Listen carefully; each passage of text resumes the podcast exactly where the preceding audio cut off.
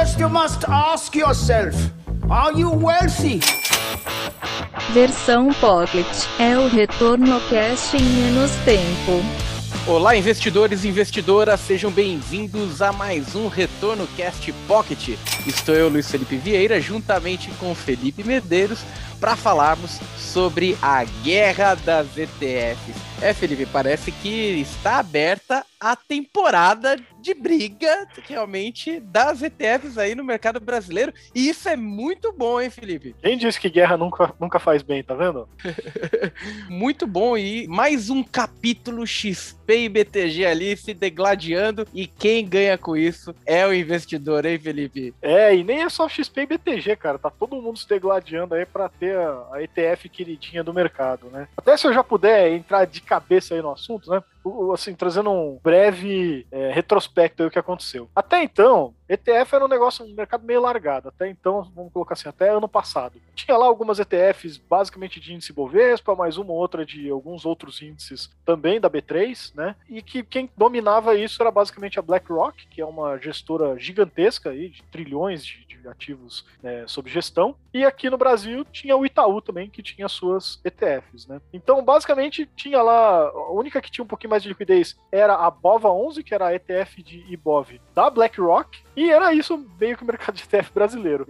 Mas desde o ano passado começou a entrar a própria BlackRock com muito mais força, trazendo principalmente BDRs de ETFs, né? Então trazendo é, recibos, mas basicamente trazendo as ETFs que tem lá nos Estados Unidos para o investidor local, né? Em forma de BDR. E o Itaú também começou a se movimentar, lançou novas ETFs locais, e aí outros players também começaram a, ah, vamos entrar nessa briga aí também. Então aí veio o Bradesco, veio o Banco do Brasil, veio o XP, agora tá vindo o BTG, e quanto mais gente entrando nesse mercado, mais alternativas vão surgindo, né? E aí o que eu queria trazer aí desse retrospecto da briga da, das ETFs de Ibovespa foi que tinha lá a, a, a BOVA 11, tinha lá a, da, a do Itaú, que é BOV, não, não, é BOV B11, deixa eu ver aqui, ó, já vou pegar aqui a listinha, tá? Ó, do Itaú é a BOVV11, tá? Que inclusive a gente conversou aqui sobre é, num outro retorno cast junto com o Kaique do Itaú. Ele explicou bastante Perfeito. sobre essa ETF, inclusive como ela ganha mais do que o Ibov, então vale a pena voltar lá para ouvir quem quiser saber bastante detalhes sobre isso, tá? Mas basicamente o Itaú começou a baixar taxa, é, na verdade entrou a XP, né, com uma, uma ETF mais barata, né, de, de Ibov, que é a BOV X11. Aí o Itaú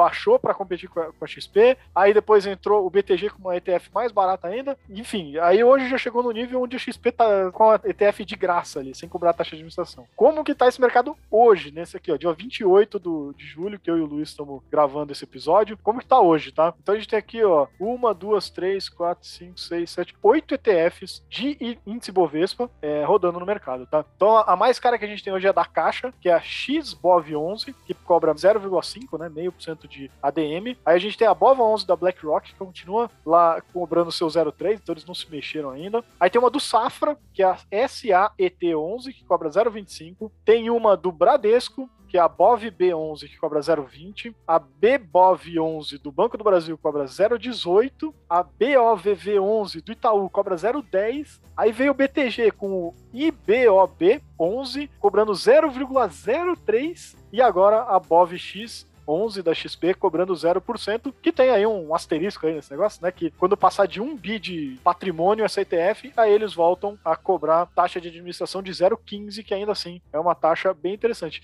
Então eu acho que é, esse é o nosso ponto de partida da nossa conversa hoje, né, Luiz? Não, mas incrível a mudança que teve o mercado, né? É, quando a gente fala de estruturas passivas. É, você que está ouvindo esse podcast, se você conhece alguém que investe em grandes bancos, fala para essa pessoa dar uma revisitada na carteira passiva dela, porque os bancos no passado vendiam muito essas estruturas passivas. Ah, fundo de Vale, fundo de Petro, taxa de administração lá em cima. E cada vez mais com a concorrência, a gente percebe que a estrutura passiva ela passa a ser o chamariz para você conhecer a instituição, né? É, não se tem muito trabalho é, para você montar uma estrutura e tá aí algumas estruturas elas nem se pagam, né, para você montar. Você monta um, uma ETF ETF a custo zero, o que você está falando é: eu vou pagar para manter essa estrutura aí em pé, mas é o chamariz, né, para eu mostrar onde que está de fato o meu diferencial, né? O serviço, né? Onde que está, onde que eu posso ganhar. Inclusive, Felipe, não faz muito tempo que a gente teve uma mudança radical no mercado com relação a taxas de corretagem. Você lembra disso? Pega três anos para trás e não é muito tempo. A gente via taxas de corretagem sendo cobradas ali de 100 reais, mais um percentual do que, do que negocia, etc. Era muito normal em grandes bancos se cobrar absurdo. A tabela Bovespa, né? Exatamente. Aí, com o passar do tempo, a gente viu que esse mercado passivo de ganho de capital, que eu fico aqui na mesa e não, faço nada, e o cliente vai lá, se resolve, paga, né? Ele está simplesmente caindo para zero praticamente, né? Várias instituições já colocando taxa zero de corretagem para quem opera por conta própria. E a, o diferencial, o que vai ser cobrado, é naquele serviço diferenciado. Opa, eu como banco, eu como corretora, tenho aqui uma estrutura X que eu monto, eu, eu avalio para você, é, acredito que isso aí vai dar certo, eu acompanho para você, aí, mas por conta disso eu vou cobrar um diferencial, mas você vai ter um ganho maior, né? Ou seja, a tendência do mercado financeiro está sendo na cobrança do serviço diferenciado. Tudo que é passivo, tudo que é custo ali, né, simplesmente operacional, não mexe com o intelecto, a tendência é ter uma guerra ali e isso é muito bom para o investidor, né? Taxas aí, zero. Quem sabe aí o, a gente não ter cashback para quem entrar numa ETF. Não duvido, cara. Do jeito que tá esse mercado, é o próximo passo mesmo, né? E é legal o produto ETF porque é a porta de entrada para quem ainda não conhece o mercado, principalmente, né? Para quem não tem tempo também de olhar o mercado e não quer. Ah, eu não, não tenho grandes expectativas, não quero ganhar mais do que o mercado, mas também não quero ganhar menos, né? Então tem alternativa aí interessante. É, e acho que esse é o ponto mesmo, cara. É, o legal dessa guerra, claro que tem essa parte toda de custos, que quanto mais barata a taxa de administração é mais retorno para o investidor, isso já é excelente por si só. Mas essa disputa da, das corretoras e bancos de putz, eu quero minha fatia do mercado, eu quero ter é, meu nome ali sendo negociado, etc e tal, vai trazer mais benefícios, né? Então, assim como o Luiz colocou ali, pô, no, no caso de uma corretora, um banco prestando serviço, ele vai ter que oferecer cada vez serviços melhores, plataformas melhores, enfim, oferecer melhores condições para seus clientes, é, essas gestoras, vamos colocar assim, né, que quem lança o ETF é a gestora dessas empresas, né, vão ter que oferecer cada vez ETFs mais interessantes, né. Então hoje a gente está falando só de uma guerra aí, basicamente para quem vai oferecer o melhor ETF de Ibovespa,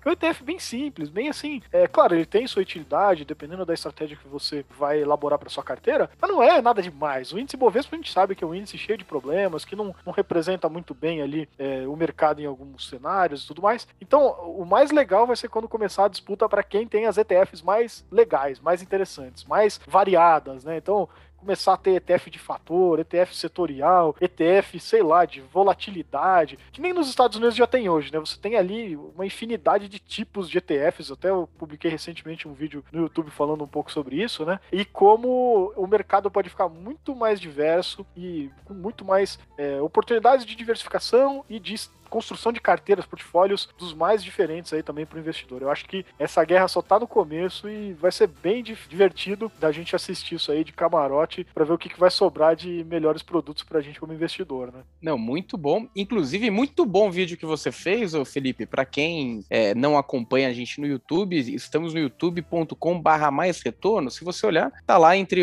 é o último vídeo postado, mas talvez no momento que você ouvir esse podcast pode estar ali, né, entre entre os os, principais ali visualizados, porque ficou muito bom. Você, você trata de ETFs é, bem diferentes do, do, convencional, do que é tratado aí normalmente pelo mercado, mas a temática principal é o benefício que isso vai trazer para você que está nos ouvindo, porque é, é, é muito importante a gente ter uma concorrência que permita que as distorções de preço, a arbitragem, ela reduza. Então, o ganho, ele não pode estar nessa arbitragem passiva ele tem que estar, tá, de fato, na entrega de valor, né? Um produto com entrega de valor ou um serviço com uma entrega de valor. Esses produtos passivos, que são muito importantes para muita gente, né? Colocar ali no seu portfólio. Cada vez mais a gente vai ver estruturas beirando zero, chegando a zero, ou quem sabe aí um cashback para a gente entrar num, numa estrutura de Bovespa, hein, Felipe? Eu, olha, eu, eu toparia essa, hein? Oh, com certeza, né? Já, quase já tem um cashback, né? Porque é que nem a, a, estratégia lá que o Kaique nos falou, da BOVV11, né? Que é a do, do Itaú, que ela consegue superar o índice porque ela pega a própria carteira que ela tem é, de ações, né? Que replica lá o índice e coloca essas ações no BTC, né? Para aluguel. E aí, esse aluguel entra com uma renda extra pro fundo que o índice, né? Como é uma carteira teórica, não tem. Então ele acaba superando até um pouco o índice. E quanto menor essa taxa, maior vai ser o retorno, porque parte desse aluguel você usa para pagar a taxa de administração. Se você chega lá e você tem uma, uma XBOV 11, né, que é da XP, que não tem taxa de administração, todo esse retorno de BTC vai para o próprio cotista. Então, tende a bater ainda mais o índice no longo prazo. Então, é quase esse cashback aí que você estava comentando, né? Agora, uma questão que eu já vi um pessoal colocando no ar é quando que isso vai chegar para os fundos ativos, né? Será que essa guerra aí de, de taxa de administração a gente vai começar a ver é, fundo de ações com taxa de administração de 1%, performance de 10%? O é, que, que você acha disso, hein, Luiz? Eu, eu, eu, não sei, eu tenho uma opinião aí que acho que fundo ativo é outra parada, é outro mercado, é outra lógica. É, quando a gente fala de entrega de valor, muitas vezes quem vê preço não vê valor e quem vê valor não vê preço, né? É aquele negócio. Normalmente, quem é bom é bem remunerado. Então, dificilmente você vai conseguir atrair bons profissionais se você não gera uma boa remuneração. É, uma vez eu estava tava conversando com uma pessoa e ela falando sobre como que procurava a escola do filho. Normalmente as pessoas olham para a infraestrutura da escola, tem parquinho, tem sala disso, sala de jogos, sala de não sei o quê. Ele fala, a primeira coisa que eu pergunto para a diretora é quanto ganha a professora que vai dar aula para o meu filho. Não importa a infraestrutura que você tenha, lógico, é importante, é legal, tal, mas eu quero saber quanto ganha a professora do meu filho, porque se ela ganhar pouco, talvez eu não quero deixar, não queira queira deixar meu filho nessa escola. Porque ela não vai ter capacidade de se atualizar, ela não vai ter capacidade de comprar um curso, comprar uma atualização, fazer uma pós-graduação, e não é isso que eu quero para o futuro do meu filho. É um, é um pouco do que acontece no mercado também, né? Não adianta você esperar que o estagiário ele, ele gere, agregue valor, porque é uma pessoa, não que é uma pessoa que não possa gerar valor, mas está aprendendo, está conhecendo.